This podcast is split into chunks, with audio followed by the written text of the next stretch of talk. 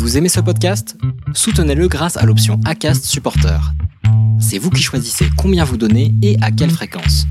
Cliquez simplement sur le lien dans la description du podcast pour le soutenir dès à présent. Mom deserves the best, and there's no better place to shop for Mother's Day than Whole Foods Market. They're your destination for unbeatable savings, from premium gifts to show-stopping flowers and irresistible desserts. Start by saving 33% with Prime on all body care and candles. Then get a 15-stem bunch of tulips for just $9.99 each with Prime. Round out Mom's menu with festive rosé, irresistible berry chantilly cake, and more special treats. Come celebrate Mother's Day at Whole Foods Market. Vanessa Morales est traileuse, alpiniste et aventurière. Dans ce nouvel épisode de l'Instinct Outdoor, Vanessa nous partage son record sur le Kilimanjaro, mais j'ai voulu surtout insister sur son côté alpiniste, qu'est-ce qui l'attire vers ses sommets, comment sa famille vit ses départs, comment Vanessa se prépare pour accomplir des défis toujours plus incroyables les uns que les autres, vous allez voir tout ça dans ce nouvel épisode de l'Instinct Outdoor avec Vanessa Morales. C'est parti.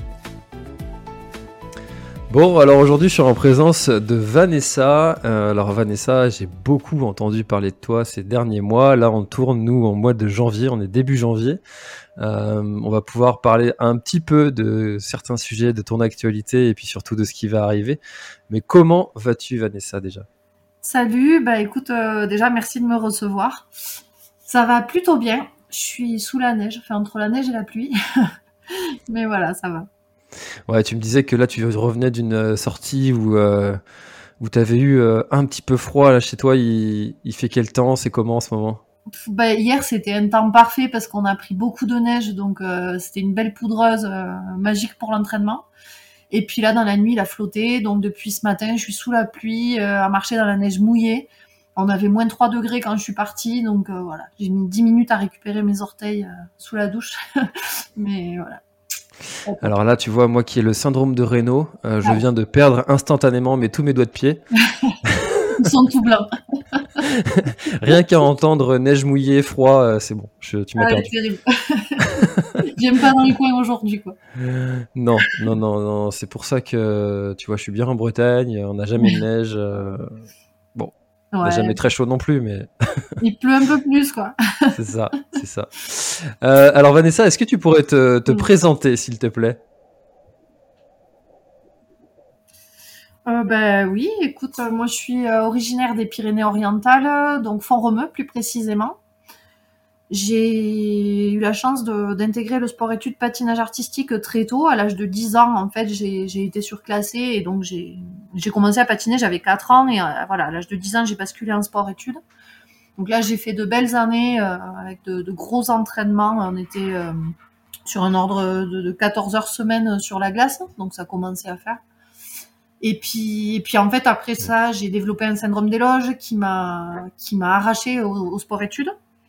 Et j'ai basculé assez rapidement dans la montagne euh, pour euh, trouver un petit peu, je pense, les mêmes sensations que j'avais sur la glace, en fait, le froid, tout ça. Et donc voilà, j'ai 38 ans et je cours depuis euh, l'âge de mes 16-17 ans à peu près en montagne. Je cours, je grimpe. J'ai pas trop de cadre et voilà, j'ai pas l'intention d'en mettre. euh, alors, comment est-ce que tu, euh, tu, es venu à la montagne? Parce que après, euh, après avoir eu ton, syndrome, tu aurais pu te tourner vers, peut-être un autre sport, mais qu'est-ce qui t'a attiré dans ce milieu? Bah déjà le fait de vivre dans les PO, c'est vrai qu'on a, nos petits 3000 qui sont sympas, et puis les copains ici qui, sont vachement montagnards. Je pense que voilà, sans, y réfléchir, ça s'est fait tout seul quoi. Honnêtement, je saurais pas te dire pourquoi. Après, comme je te disais, c'est vrai que euh, sur la glace, on a cette sensation de froid, de vitesse, et moi, c'est ce que je recherche euh, un peu en montagne. C'est, euh, je sais plus qui a dit ça. Euh, il faudrait que je retrouve. D'ailleurs, tu sauras peut-être me dire. J'avais entendu une personne demander à un alpiniste, mais pourquoi vous montez là-haut? Et puis il avait répondu parce qu'il est là. tu vois, c'est tout simple, mais voilà, je suis allé là-dedans parce que bah, c'était là, quoi. Voilà. ouais, ouais, mais c'est vrai que souvent on nous demande, mais pourquoi, pourquoi tu fais ça? Et honnêtement, moi j'en sais rien, quoi. C'est comme ça. parce que c'est là. Voilà, c'est tout. voilà, fin de l'histoire. Et euh, alors, du coup, oui, tu as, tu as récemment, euh, je disais que j'avais beaucoup entendu parler de toi ces derniers mois parce que tu as le record de l'aller-retour sur le Kilimanjaro. Euh, il y, a eu, il y a eu beaucoup de, de contenu créé à ce sujet-là, mais est-ce que tu peux nous en dire deux, trois mots? Ben oui, oui, carrément. Donc moi j'ai toute une histoire avec le, le Kilimanjaro. Hein. J'ai fait cinq, cinq ascensions jusqu'au sommet. Euh, trois fois en courant et deux fois en, en reco et en acclim. Euh, après, je tiens à dire que j'ai le record de vitesse, mais sur la voie Mueca, puisque sur la Western Bridge, euh, c'est toujours Fernanda Maciel qui, le détient. Et ouais, bah, le Kili, c'est c'est une montagne. Ça, c'est pareil. Pourquoi le Kili? Bah, Parce qu'il est là. et j'y retourne en juin. voilà, c'est une histoire d'amour, je crois, entre lui et moi. Après, la Western Bridge, ça s'est mal passé deux fois, donc euh, ça c'est un peu pénible. Euh, à chaque fois, j'ai eu des problèmes avec mes guides, donc euh, d'une, c'est pas sympa pour eux parce que ça les met en danger, et puis de deux, moi, à chaque fois, c'est un an de prépa pour le jour J aller à l'échec, donc. Mais bon, voilà, cette année, je suis quand même contente d'avoir été chercher à 11h30 par la Mueca parce que c'était quand même solide, quoi. Voilà. Et, et, alors, pourquoi te faire accompagner de guides alors que maintenant tu dois bien la connaître, cette montagne? Et eh, Parce qu'on n'a pas le choix. En fait, euh, ouais, c'est un parc national et tu peux pas, tu peux pas y aller seul. Euh, après moi, ce que j'ai réussi à négocier, parce qu'en fait là, ce qui s'est passé cette année, c'est que j'ai fait un premier kili en 10 jours, donc en acclim, où je me suis entraînée à haute altitude. J'ai accompagné un jeune homme qui avait la sclérose en plaques euh, sur sur l'ascension. Euh, ensuite, j'ai fait ma tentative trois jours après, je crois, ou quatre jours après par la Western Bridge. Donc là, on m'avait imposé toujours euh, deux guides. Sauf que bah, ce jour-là, il y a Ronald qui lâche euh, avant 4000 et le deuxième guide qui lâche à 4009. Donc euh, je me retrouve moi, parce que je continue à grimper dans l'espoir de me dire c'est bon, j'en ai marre, à chaque fois c'est le même problème. Et en fait, j'arrive à 5000, 5400 mètres en 5h41, donc je suis super positive parce que c'est encore mieux que ce que j'avais fait il y a deux ans. Et puis là, je me tourne, le guide, il est, il est tout en bas, il avait 54 minutes de retard sur moi. Euh, et sauf que la Western Bridge, elle a vachement changé. Euh, il y a eu pas mal d'avalanches de pierres, donc il y avait plus du tout de tracé, euh, le brouillard et tout. Donc je me suis dit bon ben c'est mort. Et en fait après ça, j'ai négocié avec le chef du parc national et je lui ai dit écoutez, laissez-moi juste courir, mettez des mecs sur la montagne qui se relaient, mais moi je vous demande juste une journée à moi quoi. Et, en fait c'est ce qu'ils ont fait. Donc il y a un gars qui a fait, ben, c'est Ronald hein, qui est revenu, qui a fait le premier tronçon. Et après, à 4006, euh, il y a deux autres guides qui m'ont récupéré. Un qui a fait une partie, euh, lui, il a décroché, il n'est pas arrivé au sommet avec nous. Mais euh, voilà, l'autre, il m'a accompagné au sommet. Et pour la redescente, ils m'ont laissé courir, ils m'ont laissé partir. Et ils le vivent comment, ça, d'être toute la toute l'année sur la montagne et puis de se faire sécher par quelqu'un qui arrive ben, Franchement, je sais pas. Je pense qu'ils sont quand même dans la culpabilité parce que là, ils me l'ont bien prouvé sur la troisième ascension. bon, déjà, personne ne s'attendait à ce que j'y retourne, hein, puisque j'avais mangé deux kilis euh, en, en 5-6 jours là. Euh, puis deux jours après, j'y retourne, donc ça fait 3 kilis sur une semaine, ça commence euh, à faire beaucoup. Donc déjà, quand je leur annonce ça, ils se sont décomposés en disant non mais ça veut dire qu'il faut qu'on y retourne aussi. donc là, je les ai rassurés en me disant non non, vous vous restez en bas, voilà, on fera la fête après s'il se passe quelque chose, mais mais voilà, je pense qu'ils se rendent bien compte qu'on n'a pas la, le même la même pratique en fait. Parce qu'un kili en courant et un kili sur une semaine, bah, c'est pas la même chose quoi. Et alors, euh, la montée euh, traditionnelle, elle se fait en, c'est en une semaine, c'est ça, avec euh, des, quelques étapes d'acclimatation? Ce qui est bien, c'est six jours. Six, jours, c'est pas mal parce que ça fait quatre jours de montée, deux jours de descente. Et voilà, il y a encore que des fois, quatre jours de montée, c'est chaud parce qu'il y a beaucoup de, problèmes d'œdème. Hein.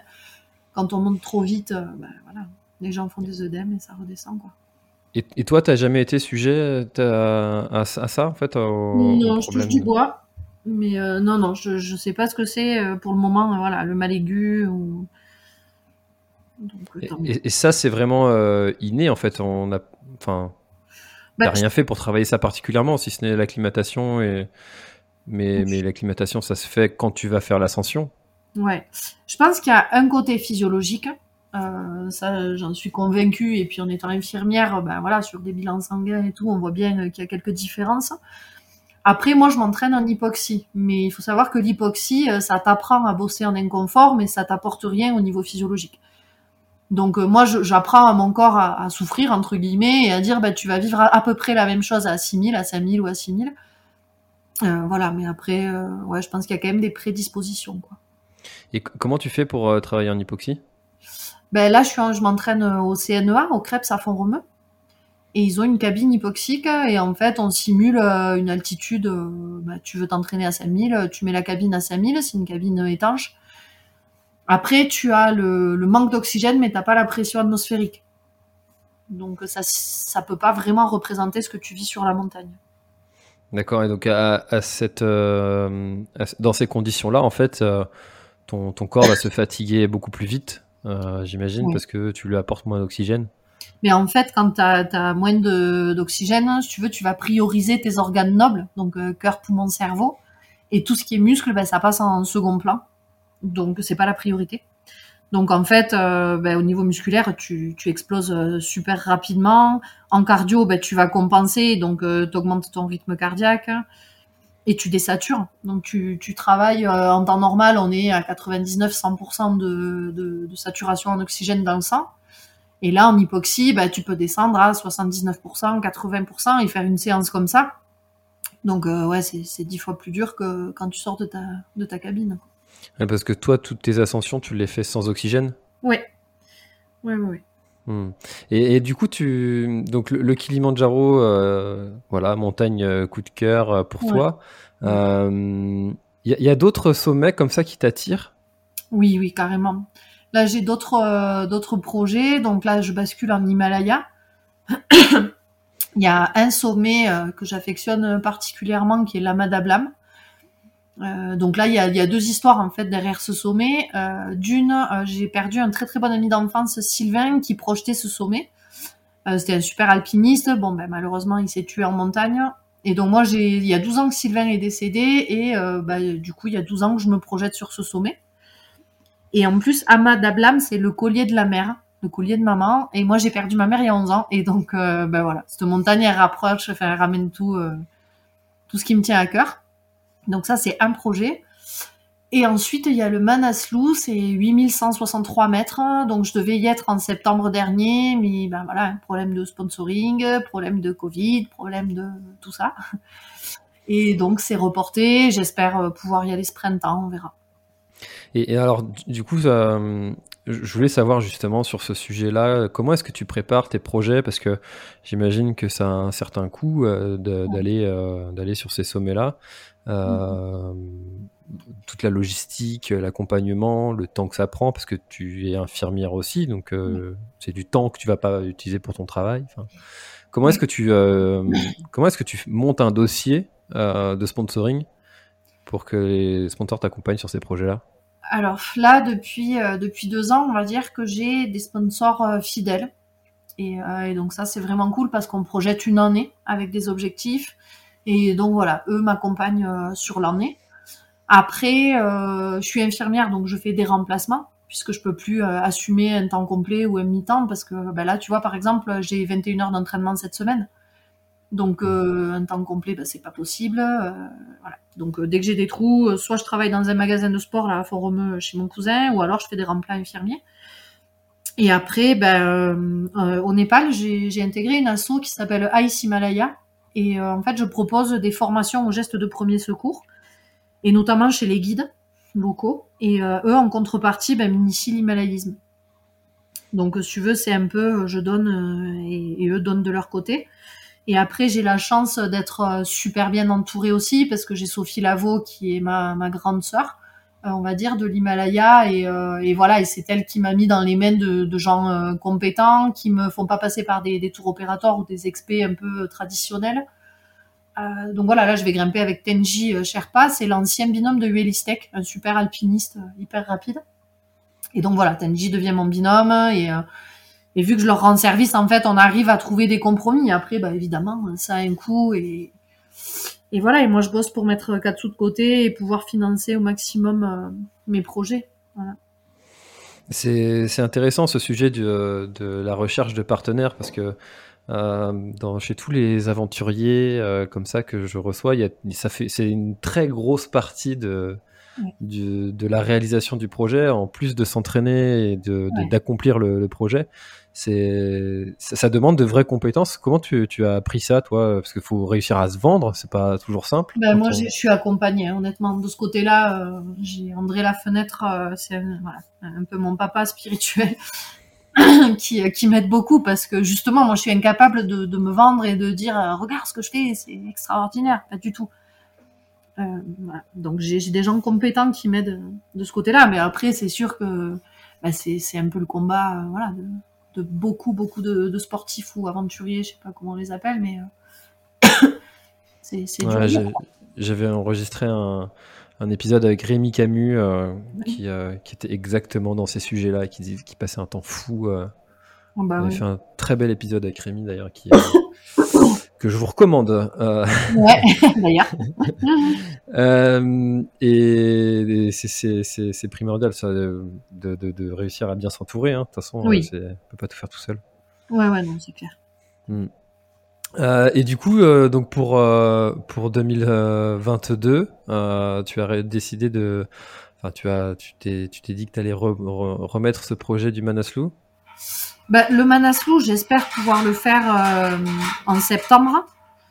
Après, ben, ça va dépendre, voilà, à nouveau du, des sponsoring. Enfin, moi, je ramène des films de chacune de mes experts.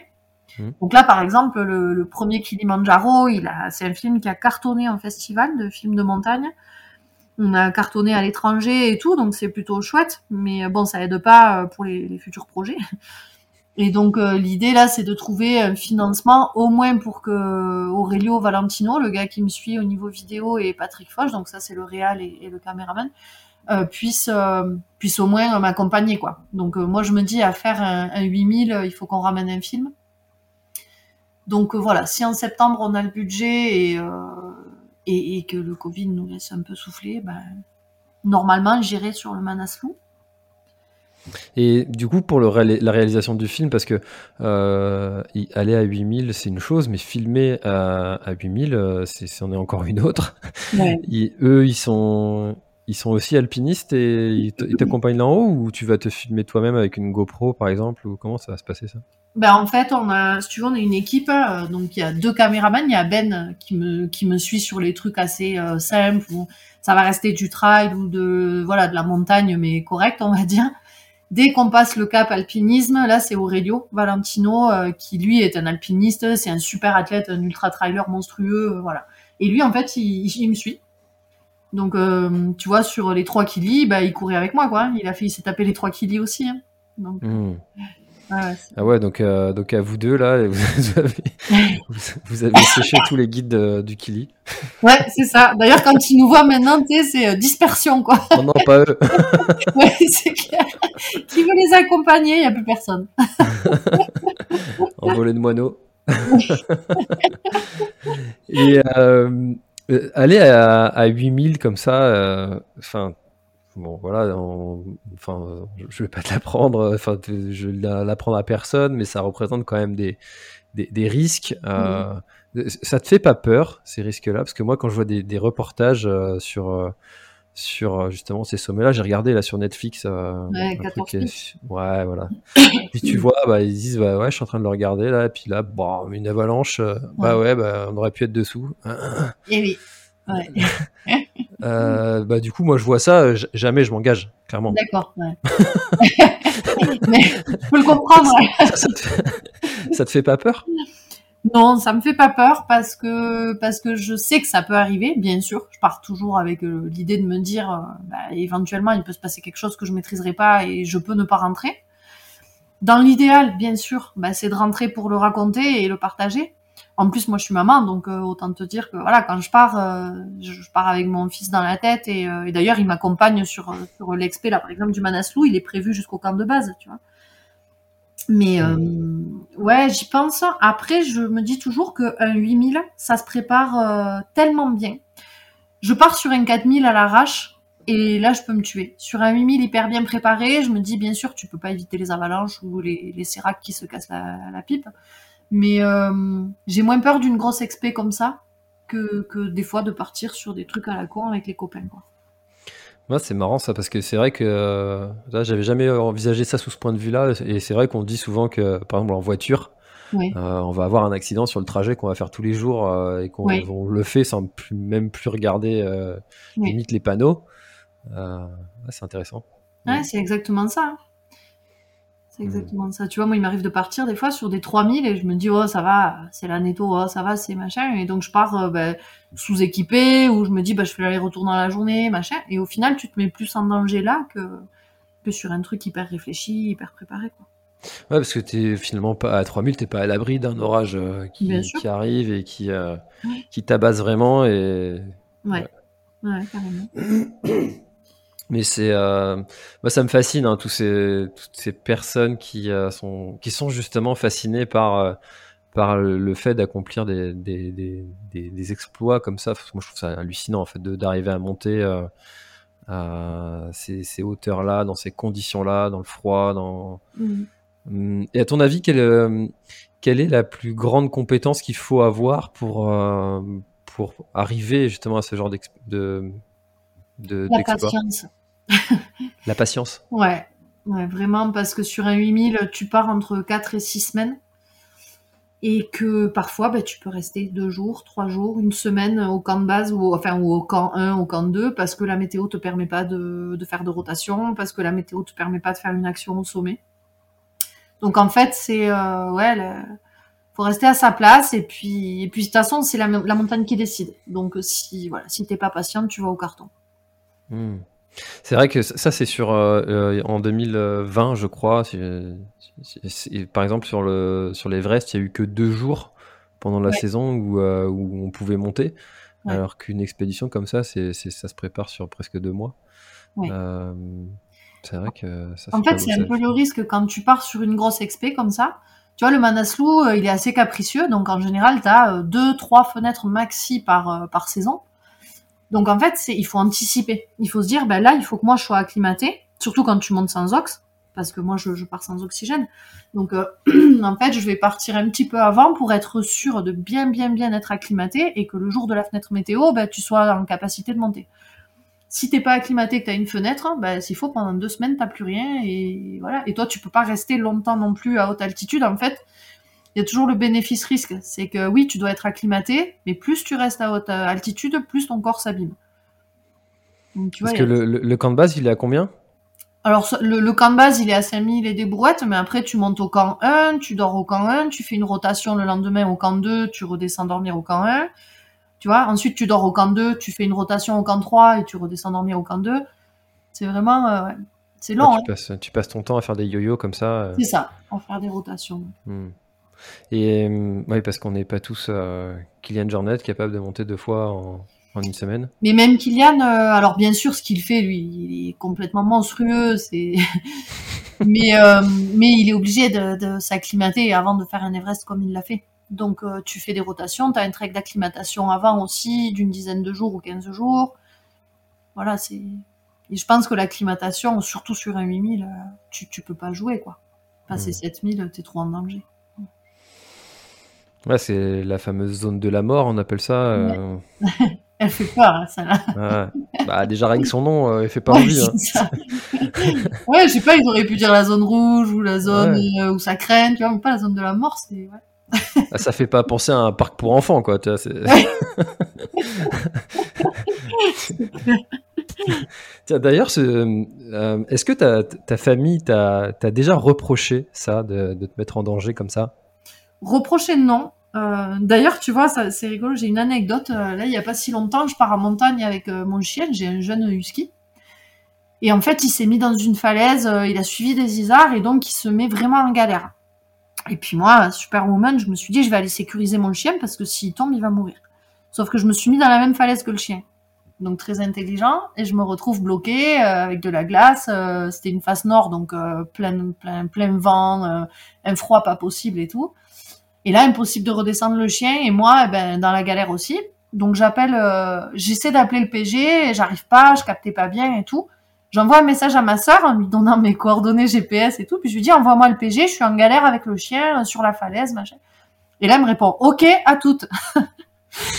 tu vois, pour te dire à quel point ils sont habitués en fait et Ah oui, d'accord.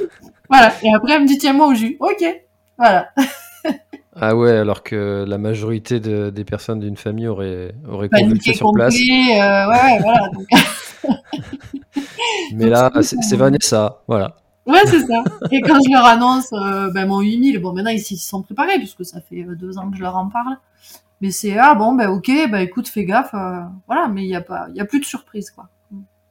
Ouais, non, mais en fait, euh, c'est marrant parce que tu, tu vois, je, je- je ramène ça à plus petite, plus petite échelle.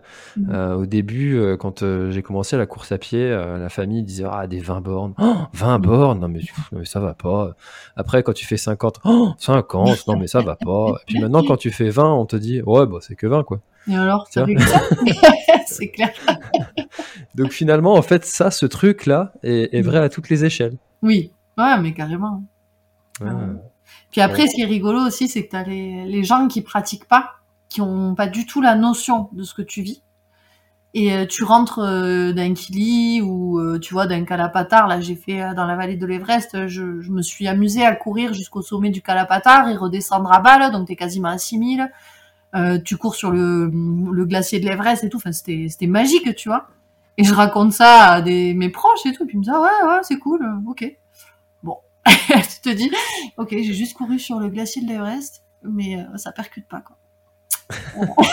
C'est tout l'effet que ça vous fait. Ouais c'est ça. T'es un peu deg, tu sais. Tu dis, Bon. bon, ok. D'accord. Bon, euh, Sinon, vous, ça va? Ouais, c'est ça. Donc qu'est-ce qu'on mange à midi, voilà. Ouais. Et ouais. Bon, c'est pas Et- des exploits, c'est normal. et Autant que ça l'est pour moi au final. hein, tu sais. Et que- quel serait le truc le, le plus dingue euh, que, tu, euh, que tu as en tête euh, et que si tu le fais, euh, là tu te dis waouh, j'ai fait ça. Franchement, aujourd'hui, je sais pas trop. Parce que pour, enfin, tu vois, du moment où je me pose un objectif, je me dis, si j'y ai pensé à un moment donné, c'est que je sais que je peux le réaliser. Donc, j'ai pas le truc, euh... bon, après, un 8000, ce serait déjà complètement fou, et le redescendre en courant, ça, c'est, c'est ce que je, j'envisage, et voilà, déjà, ce serait une belle fierté pour moi de dire, euh, j'ai fait la descente du Manaslu euh, en courant. Mais ouais, je sais pas. Alors quand tu dis en courant, c'est vraiment en courant ou oui, c'est c'est, c'est- finalement c'est du de la marche rapide. Enfin, c'est comment ça se passe là-haut? Parce que tu, enfin, je sais pas. Honnêtement, alors moi je me connais, euh, à 6000 j'arrive à courir. Au-delà, euh, je, c'est fini. Et à 6000, non, j'arrive à trottiner. Euh, donc après tu marches évidemment, puis la redescente de 8 à 6, euh, t'as pas d'autre solution que de marcher. Après je me dis, voilà, l'idée c'est de faire le trek après la redescente et tout le, plus vite possible quoi, parce que j'aime ça, j'adore la descente. Là, tu vois, quand on est descendu euh, dans la vallée du Kombu, donc c'est la vallée de l'Everest, ben voilà, j'ai lâché les vannes et tu te dis, ça fait 15 jours que je suis euh, au pied de l'Everest, on a fait juste le camp de base, hein, c'est vraiment un trek qui est accessible à tout le monde, plus les entraînements, parce qu'en fait, sur place, moi, je, maintenais mes semaines euh, classiques d'entraînement, sauf que bah, tu t'entraînes à 5005, 5006, euh, 6000, enfin. Et, euh, et après, là, j'ai fait vraiment la redescente à balle en courant, et puis je me dis, ben, j'aimerais vivre la même chose sur le Manaslu. Donc, si tu veux, c'est vraiment quand tu sors de ces zones euh, compliquées que tu cours après. euh. Sur la montagne, là, tu, tu restes à ta place, tu, tu la respectes et tu dis, ok, madame, je fais ce que tu me dis de faire. Mm. Mais euh, du coup, pour toi, qui, euh, qui a quand même une connaissance de ce milieu-là, euh, ce qui- ce qu'il a fait, l'alpiniste népalais Nirmal Purja, sur ses 14 sommets, ça, c'est- stratosphérique, quoi. C'est- irréel. c'est c'est- Ouais, c'est monstrueux. Alors moi, je suis pas, je suis pas encore, euh, voilà, hein, une, une himalayiste. euh, je suis un baby, baby himalayiste, on va dire, où je découvre. Mais en tout cas, ce qu'il a fait lui, oui, c'est complètement fou. Ça paraît, euh, ouais. Toi, tu, tu, enfin, quand tu vois des mecs qui ont un projet de vie, c'est un 8000, eh ben lui, c'est un projet euh, sur une année. Sur l'année. faire des 14, quoi. Enfin, c'est vraiment. Enfin, moi, je le recommande, hein, ce, ce, ce reportage-là. Il est 14 chouette, fois ouais. 8000. Mm. Enfin, je connais pas du tout ce milieu. Enfin, c'est vrai que. Euh, ouais, c'est, ça paraît tellement lointain. euh. Ouais. Et en même temps, tu vois, je- à un moment, je me suis dit, est-ce que ça te ferait vraiment envie euh, d'aller euh, faire un, faire un faire l'Everest, faire un truc comme ça et, et je pense que je serais pas capable en fait. Je sais pas, tu sais, euh, l'Everest, par exemple, c'est un, un exemple euh, classique où tu as des mecs qui n'ont jamais cramponné, qui n'ont jamais fait de montagne et qui sont sur l'Everest. Parce que tu as, 50 000 balles à claquer et que, et que tu as envie de te faire plaisir et tu fais l'Everest. Après, pour moi, c'est pas la vision que j'ai de, de la grimpe en Himalaya, mais ça, ça, ça m'appartient. Mais voilà, t'en as combien qui font l'Everest en, en me foutant de l'oxygène à partir de 6005 et voilà, donc euh, oui, possible, je pense que c'est possible pour n'importe qui. hein. Après, c'est comment tu le fais et comment tu, tu l'as dans, dans l'esprit, quoi.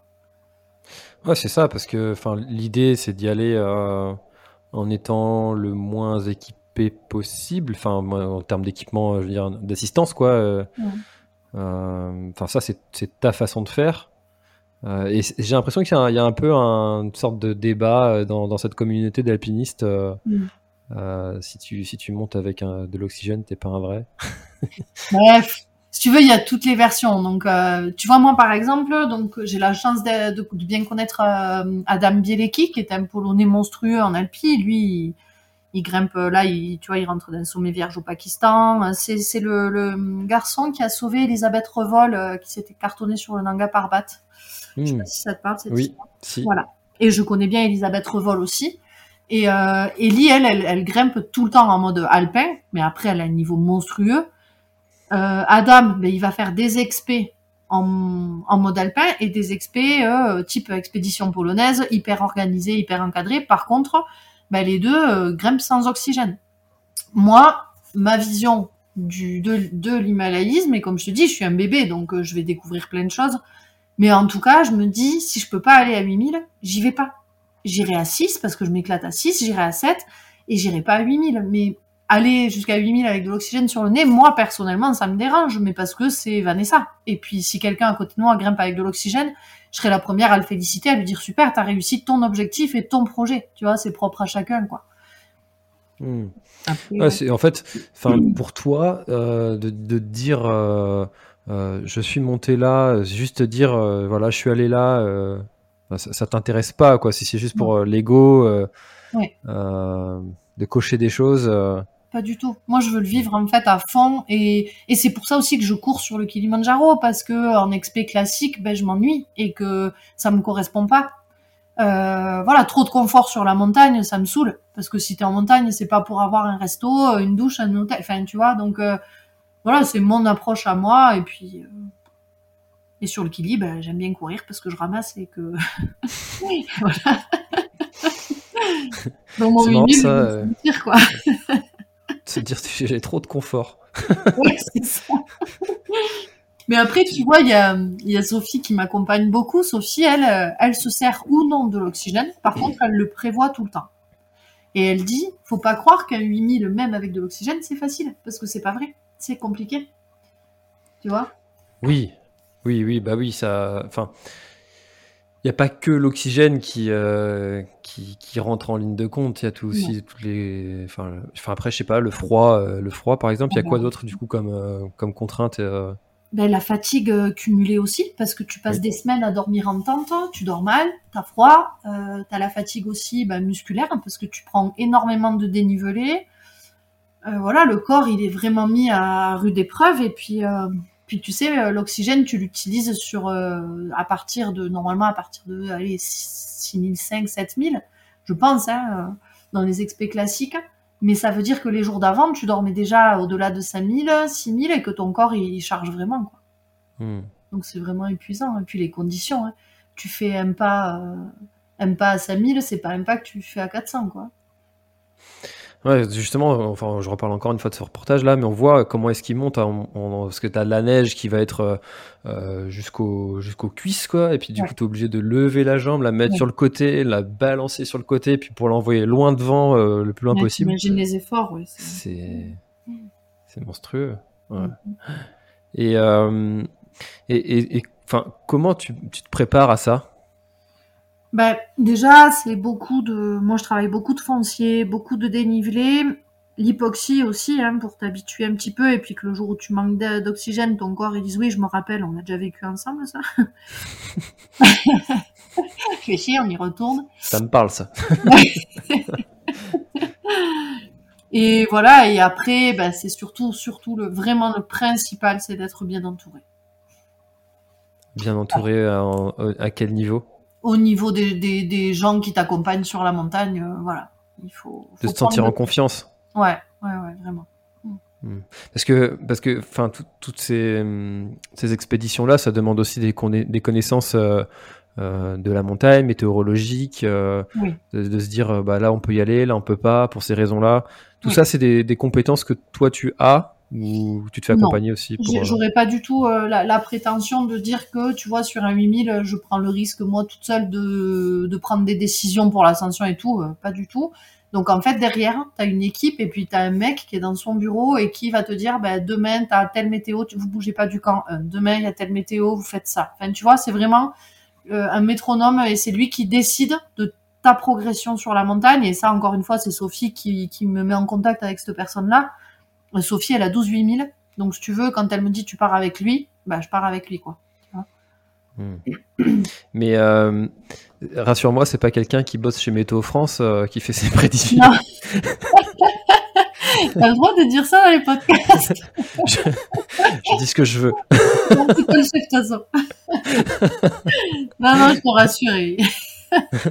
Non, parce que euh, ici en Bretagne, des fois, ils vont nous dire qu'il pleut alors qu'il pleut jamais. C'est Ouais, ouais, ben nous, cette nuit, on devait prendre un, net de- un- un mètre de neige, mais pas un mètre de flotte, en fait. Non, bien sûr, on est, en, on est en 2022, mais il y a encore de, de- des progrès à faire à ce niveau-là. Ouais, c'est bien, c'est bien, ça donne des objectifs aussi pour, pour tous les météorologues. Qu'on salue. on vous On salue, en amis météorologues. Euh, alors Vanessa, tu, tu as aussi comme, euh, comme objectif euh, l'Ultra Run Raramuri, euh, qui est organisé par Jean-François Tantin, que j'ai que j'ai reçu aussi sur, sur Ouais. le podcast et qui a une très belle histoire aussi, Jean-François. Oui, pourquoi avoir fait le choix de t'engager sur, sur cette course? Alors honnêtement, tu vois, on parlait des 8000 et tout, quand tu me dis t'as pas peur, machin. Je pense que l'ultra Raramuri me fait bien plus peur que qu'un 8000. Parce qu'en fait, euh, ben moi je me connais pas en ultra, donc j'ai j'ai déjà fait un 100 km, mais tu sais, c'est les copains qui te réveillent le matin qui disent oh ça te dit un 100 bornes demain, ouais bon ok. Mhm. Euh, sauf que voilà, là je me dis c'est une course, alors euh, moi j'y vais en mode aventurière, ça me va très très bien. Mais ouais, ça. c'est- alors après, encore une fois, tu vois, moi, c'est le projet qui m'a plu. Quand il m'a contacté, qui m'a dit on va courir avec les Indiens, machin, il y a toute une histoire derrière. Bon, j'ai pas réfléchi, j'ai dit oui, quoi. C'est après que tu réfléchis quand tu, tu reçois le, le parcours et qu'on te dit euh, 190 bornes et 10 000 de D+, là, j'ai dit waouh. Mais non, Ouais, je- Parce que toi, tu es plutôt en plus euh, habitué au froid. euh, Ouais. Là, euh, là c'est le Mexique, quoi. Ah, c'est ça, c'est le Mexique. Je crains énormément la chaleur. Euh, bon là, ben, évidemment, mon entraînement, on l'a orienté sur le Mexique. Hein, donc, euh, tu vois, là, je fais beaucoup de volume, euh, beaucoup de sorties longues, beaucoup de dénives. Mais euh, oui, il fait zéro. Euh, là, tu vois, je cours, il fait moins de 3. Euh, ça va piquer quand, quand il va, on va être à 30 ou... Et puis, et puis moi, j'aime pas courir, contrairement à... Enfin, j'aime pas courir. La fille, elle passe sa vie à courir, mais elle aime pas courir. D'accord Développe. On est deux, on est deux des fois. Ton autre Non, mais- tour va bien? Je vais te la passer après l'autre. Avec plaisir. Non, mais tu vois, par exemple, là, sur euh, l'Ultra Run, les 80 premiers kills, c'est dans les canyons, c'est un peu technique, ça grimpe, machin. Et après, la fin, enfin, la fin, donc euh, le, reste, c'est assez roulant, il y a des passages assez roulants. Et ça, je redoute euh, à bloc, parce que, parce que voilà, courir des heures, tu vois, moi, ça, ça m'en- ça m'ennuie, j'arrive pas à me mettre dedans et tout. Donc là, je pense que voilà, la course va me porter, mais je sais pas, en fait, c'est l'inconnu. Ouais, tu, tu, tu prends ça comme un vrai défi et puis euh, Ouais. pour te sortir de ta zone de confort. euh, Ouais, carrément. Mm, mm. hmm. Non, mais c'est intéressant parce que c'est. euh, en plus, euh, enfin, il y a une vraie histoire autour de cette course et.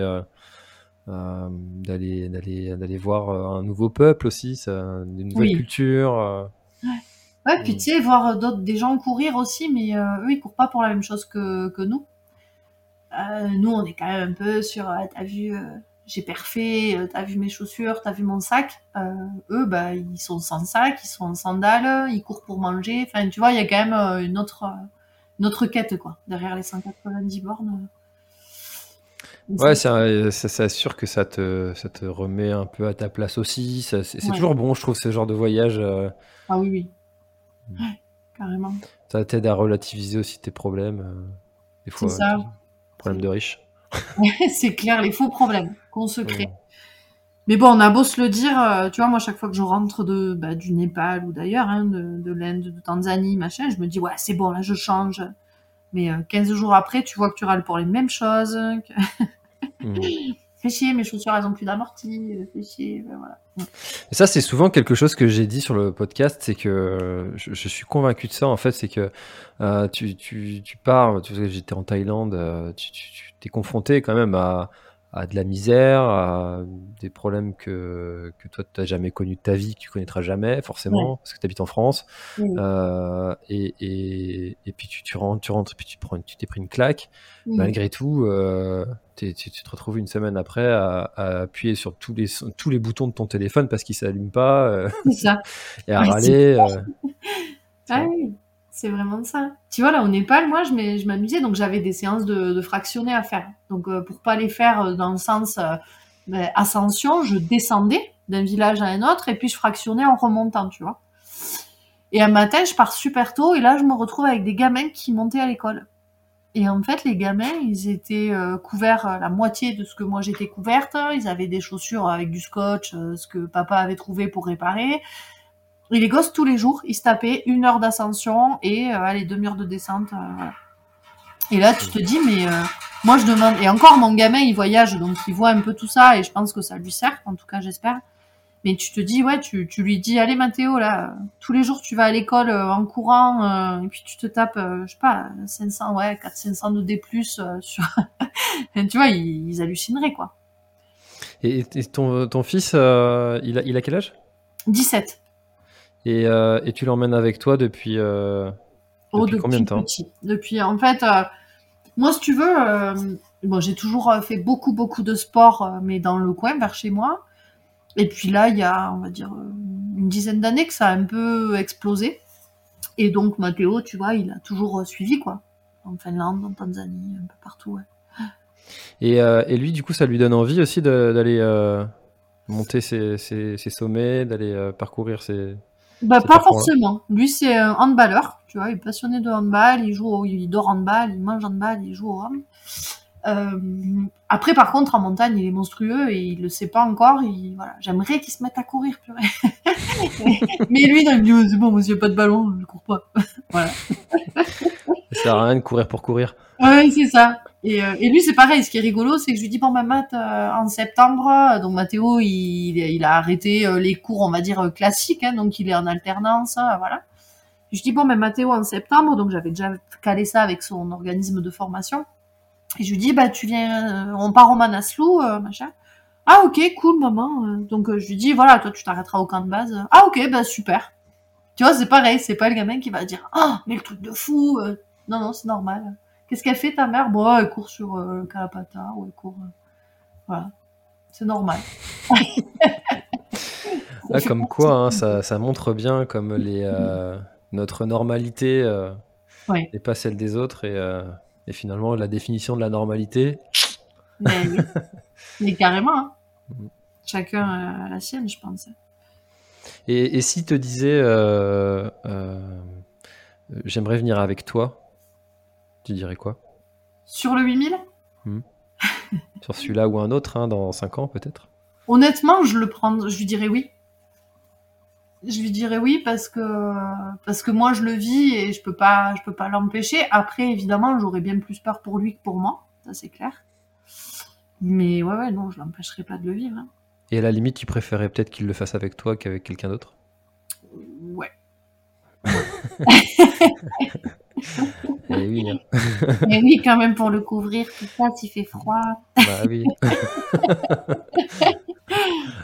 Eh ben, eh ben, Mathéo, tu sais ce qu'il te reste à faire. Voilà.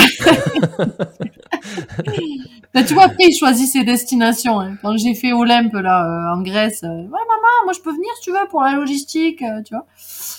Le GR20 aussi, parce que je projette le GR20, donc ben, je pensais le faire cette année, puis euh, en fait, ça se prépare vraiment. Il faut quand même beaucoup de temps pour le préparer, il faut le connaître. Et, et d'ailleurs, cette année, euh, il y a une autre athlète qui s'y colle, et, et c'est cool, parce que ça va me donner encore plus de fil à retordre. Mais euh, donc là, pareil, il me dit, oh, la Corse, bah oui, moi je viens, hein, pour la logistique, euh, pas de souci. Et alors, c'était quoi ton objectif sur le GR20 Ça m'intéresse. Euh, bah, je l'ai fait en trois jours. euh, Je l'ai fait en trois jours il y a l'année dernière. Ah oui, c'est déjà beau, bravo. Donc, donc ça t'as m'intéresse. ouais. Ben ouais, on a on n'a pas beaucoup dormi surtout. Tu m'étonnes. Ouais. Ouais, bah, moi, c'est c'est- moins de 41 heures, là, pour le moment. Hein. Le chrono féminin est en 41 heures, mais euh, on verra cette année. 41 heures, du coup. Ah ouais, ça, oui, ça, ça fait pas chômer non plus.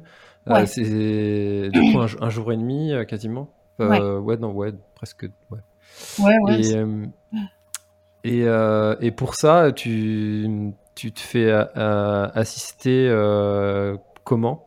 Voilà, c'est toute une grosse organisation, en fait. Moi, je suis partie en Corse rencontrer le gars de la Fédé de montagne, puisque c'est la Fédé de montagne qui, qui valide, entre guillemets, la venue des athlètes. Donc, il te demande un CV sportif. euh, et puis, euh, puis après, moi, j'ai été les rencontrer. Je me suis testée pas mal sur le GR. Mais il manque y a encore du boulot, tu vois, donc je vais y retourner là toute l'année. Euh, et puis après, tu as une grosse logistique, donc ils te mettent des guides, des guides sur les passages un peu techniques.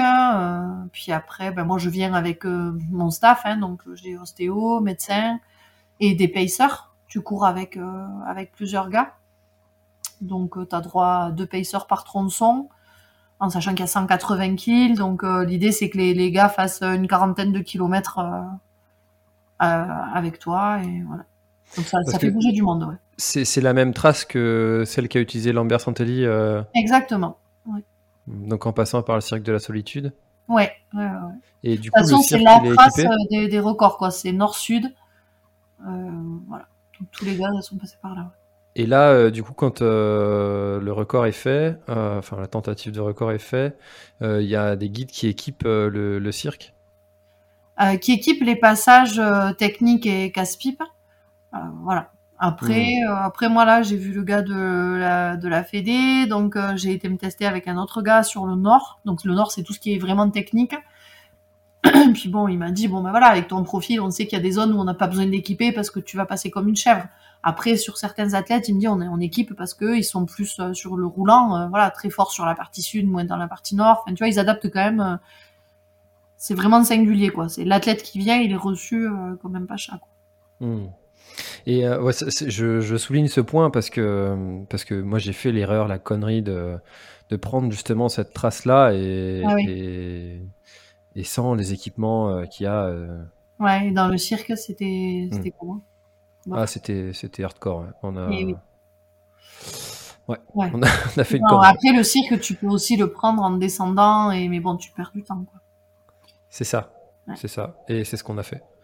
D'accord. Ouais, ouais, ouais. Faut faire gaffe, hein, il, est, il est chaud, hein. ah ben oui, oui, oui, c'est pas pour rien qu'ils l'ont fermé. Et, euh, Et oui, oui. mm, mm, mm. Non, mais je préfère, enfin, j'aime bien le, le redire parce que, que, que, que mon erreur ne, enfin, serve à, à- peut-être à ceux qui nous écoutent aujourd'hui. euh. Voilà. Et euh, alors du coup, euh, 2022, euh, donc on a dit Ultra Run. Ouais. Euh, et quoi d'autre? Le Kili, donc en juin. Mhm.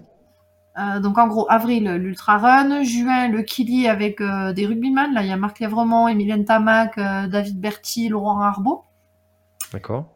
En fait, David Berti a la sclérose en plaques et moi, je cours depuis des années pour la sclérose en plaques. Donc, euh, c'est un super pote à moi. Et, et là, cette année, ben, on l'amène sur le Kili. Et moi, je vais en profiter pour... euh, donc, j'ai- j'ai l'autorisation du parc national pour aller grimper sur le glacier du Kili. Donc, c'est vraiment un cadeau parce que parce que je suis amoureuse de la montagne et je suis encore plus amoureuse du glacier. Donc, Ça, c'est euh, des autorisations qui donnent euh, au compte-goutte. Euh, ouais, apparemment. euh, alors bon, moi c'est ce qu'il m'a dit. Après, euh, les Tanzaniens ils sont toujours dans la négo, donc euh, je sais pas trop, mais ça négocie pour tout. D'accord. ouais, ouais, c'est clair. Mais quand on les connaît après, euh, voilà, c'est rigolo. Moi, je deviens comme eux maintenant. Je suis catastrophique. Ok. Ouais, 2h30 d'entraînement. Non, non, tu rajoutes demi-heure, s'il te plaît. Ou t'enlèves demi-heure. Ça va être sympa d'être à la place de ton coach. Ouais, le pauvre. Comment est-ce qu'il s'appelle? Alvaro Rance. Mais en fait, euh, je viens de changer. J'ai été suivie par Stéphane Brignoli là pendant 9 ans. Et euh, Steph, il s'arrachait les cheveux, mais il était habitué, donc euh, voilà. Là, Alvaro, c'est un espagnol, il est rigolo, quoi. Il me dit, il m'ennuie pas avec toi.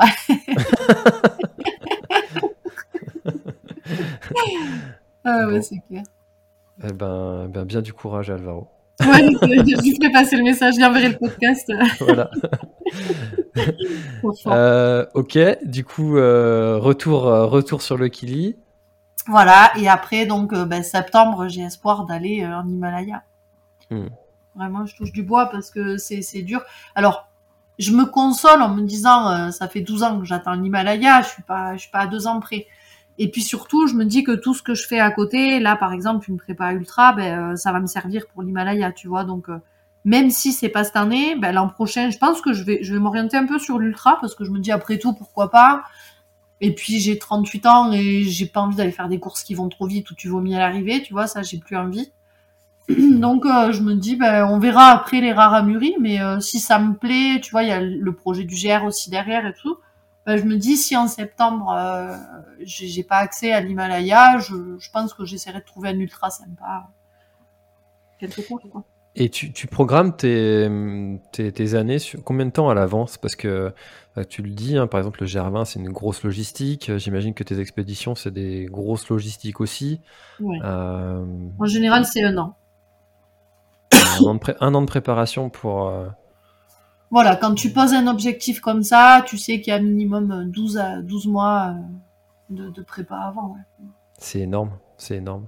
Ouais, c'est énorme. C'est pour ça que là, ce qui est dur, c'est de se dire, euh, putain, j'ai passé un an à préparer ça et, et ben non, c'est annulé ou c'est reporté. Euh, ouais, faut pas lâcher, quoi. T'as t'as vécu ça comme un, comme un abandon, j'imagine, euh, quand, euh, quand euh, tu vois, t'as pas pu aller euh, sur le Kilimanjaro. Enfin, tu, tu sais, souvent, euh, l'abandon, c'est quelque chose qui est assez mal vécu par les, par les trailers, Ouais. par les Alors, sportifs en général. moi, je suis plus dans le. Je me dis toujours, c'est pas un échec, c'est une expérience. Et je rebondis assez rapidement, tu vois. Donc, je vais avoir 2-3 deux, trois heures où j'ai les boules. Mais après, je vais de suite chercher le positif en me disant, OK, mais qu'est-ce qui a dysfonctionné? Qu'est-ce que tu vas mettre en place pour plus que ça arrive? Tu vois, je fonctionne vraiment comme ça dans tout. Je pense que mon métier, euh, alors j'ai fait 15 ans chez les sapeurs-pompiers où tu dois t'adapter aussi tout le temps aux situations. Je suis infirmière, euh, j'ai fait de l'urgence, pas mal d'urgence et tout ça. Et je me dis, ben, ça m'a servi dans mon sport. Aujourd'hui, ça me sert parce que tu dois t'adapter à la situation, t'as pas le choix. Donc, te foutre, comme on dit, la, la rate au courbouillon, ça sert à rien. Donc moi, je positive le truc et euh, je pense que la résilience, c'est, indispensable dans ces pratiques. quoi. Hmm. Mm. C'est euh, c'est c'est quelque chose qui, qui- que les pompiers euh, apportent et on se rend pas vraiment compte en fait quand on y est. Ouais. Euh, et puis, euh, mais en fait, c'est des compétences que on acquiert et puis après, ça nous semble presque évident, normal Ouais. de les avoir. Ouais, tu te rends compte que tu t'adaptes assez rapidement à toutes les situations un peu merdiques ou aux, alors, comme je te disais, aux échecs qui, au final, le mot échec, il est pas joli. Le mot expérience, il est vachement mieux. quoi. Ça pourrait être une, euh, un beau titre, ça, de, de l'épisode. Ben voilà. Envoyez le titre. Allez, voilà, citation, ça part. Purée, tu veux faire le montage à ma place aussi ou pas? Écoute, ouais, je te demain. Très bien, voilà. Bah, c'est super. Génial. Eh ben écoute, euh, Vanessa, j'ai passé un très bon moment, mais ça fait déjà presque 52 minutes qu'on est, euh, qu'on est Ah ensemble. ouais, Est-ce qu'il y a quelque chose que tu aurais aimé ajouter pour euh, peut-être clôturer notre échange? Oh bah écoute, euh, rajouter, euh, non, bah c'est toujours sympa de d'échanger euh, comme ça et puis, et puis voilà, partager les expériences après.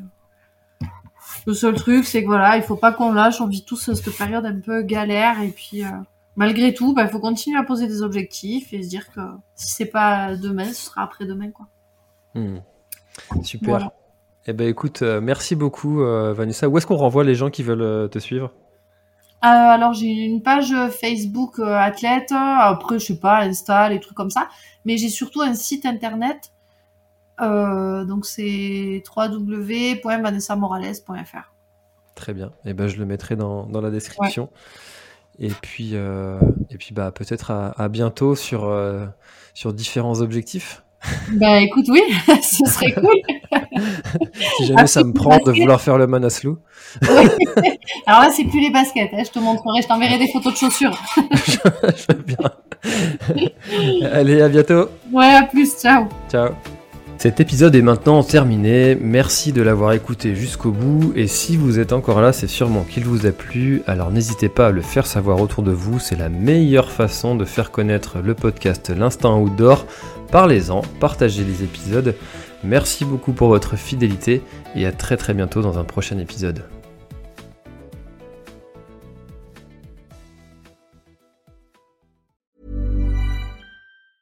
Mom deserves the best, and there's no better place to shop for Mother's Day than Whole Foods Market. They're your destination for unbeatable savings, from premium gifts to show-stopping flowers and irresistible desserts. Start by saving 33% with Prime on all body care and candles. Then get a 15-stem bunch of tulips for just $9.99 each with Prime. Round out Mom's menu with festive rosé, irresistible berry chantilly cake, and more special treats. Come celebrate Mother's Day at Whole Foods Market. Voilà, l'épisode est terminé, j'espère qu'il t'a plu. Je t'invite à aller checker NAC, comme je t'en ai parlé au tout début de l'épisode, avec le code PlanetTrail, P-L-A-N-E-T-E-T-R-A-I-L. Tu auras moins 15% sur ta commande. Et moi, je te souhaite un très, très, très, très, très bon footing, très bon trajet. Bref, ce que tu es en train de faire, je te le souhaite un très bon. Allez, à bientôt dans un prochain épisode. Bye bye.